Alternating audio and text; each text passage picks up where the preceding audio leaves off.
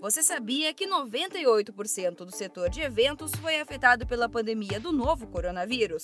A pesquisa realizada pelo Sebrae mostra ainda que o impacto também chegou ao faturamento do setor. 62% dos entrevistados acreditam na redução de 76 a 100% das receitas em abril deste ano, em comparação ao mesmo período do ano passado. Agora, aos poucos, as atividades estão sendo retomadas.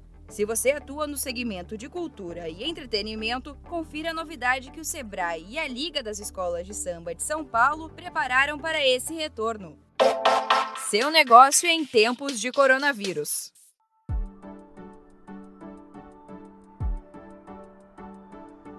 Oi, pessoal, eu sou a Gisele Tamamar, da equipe de comunicação do Sebrae São Paulo, e o podcast de hoje é com a Bianca Costa, que é do Centro de Referência em Inovação e Economia Criativa do Sebrae, e a Lúcia Silva, que é produtora cultural da Liga Independente das Escolas de Samba de São Paulo. Bianca, a gente tem uma novidade para o pessoal de cultura e entretenimento. É isso mesmo, né? Você pode contar para gente? É isso mesmo. Nós temos uma novidade inédita para todos os empreendedores, produtores culturais e artistas. É um lançamento de um curso gratuito via WhatsApp. É o EAD Economia Criativa. Ele é um curso dividido por módulos, são nove módulos, que o artista, o empreendedor e o produtor, eles podem escolher qual módulo ele quer fazer e qual a ordem também. Ao final do curso, se ele cumprir todos os módulos, ele recebe ainda um certificado de conclusão por e-mail. Mas o importante que é legal destacar é que esse curso foi feito para os artistas, com a linguagem para a classe artística, que eles podem se reconhecer através de casos reais de empreendedores que nós entrevistamos e que nós pesquisamos ao longo de mais de um ano. Então, é um curso de fato inédito, personalizado e direcionado para todas as necessidades e tudo que o empreendedor cultural precisa saber. Lúcia, e você como produtora, né, representante da Liga Independente das Escolas de Samba, qual que é a sua expectativa em relação ao curso?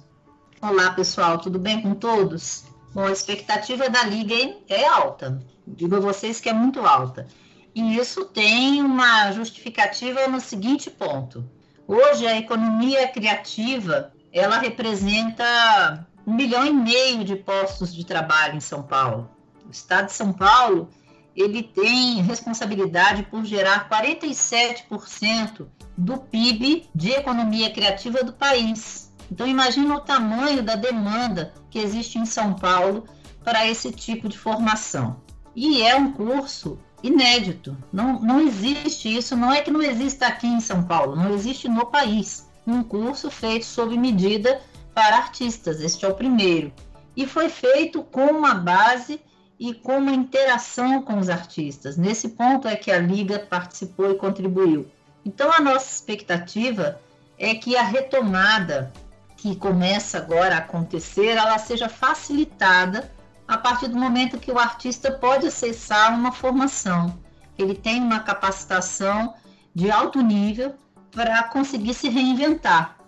Vai ser necessário, vai ser imperativo se reinventar. E esse curso vem facilitar esse momento, vem capacitar o segmento que mais cresce, o segmento que tem uma representatividade imensa, para que, que as coisas aconteçam de uma forma mais branda, porque foi o primeiro segmento a parar e, infelizmente, está sendo um dos últimos a retomar as suas atividades. Eu acredito muito e a Liga está muito satisfeita por participar dessa entrega para o segmento de economia criativa. Obrigada, Lúcia, e obrigada, Bianca. Quem se interessou pelo curso pode acessar o link que é o bit.ly barra EAD Economia Criativa tudo junto. Ou também pode entrar em contato com o Sebrae no telefone 0800 570 0800. Obrigada, pessoal, e até uma próxima.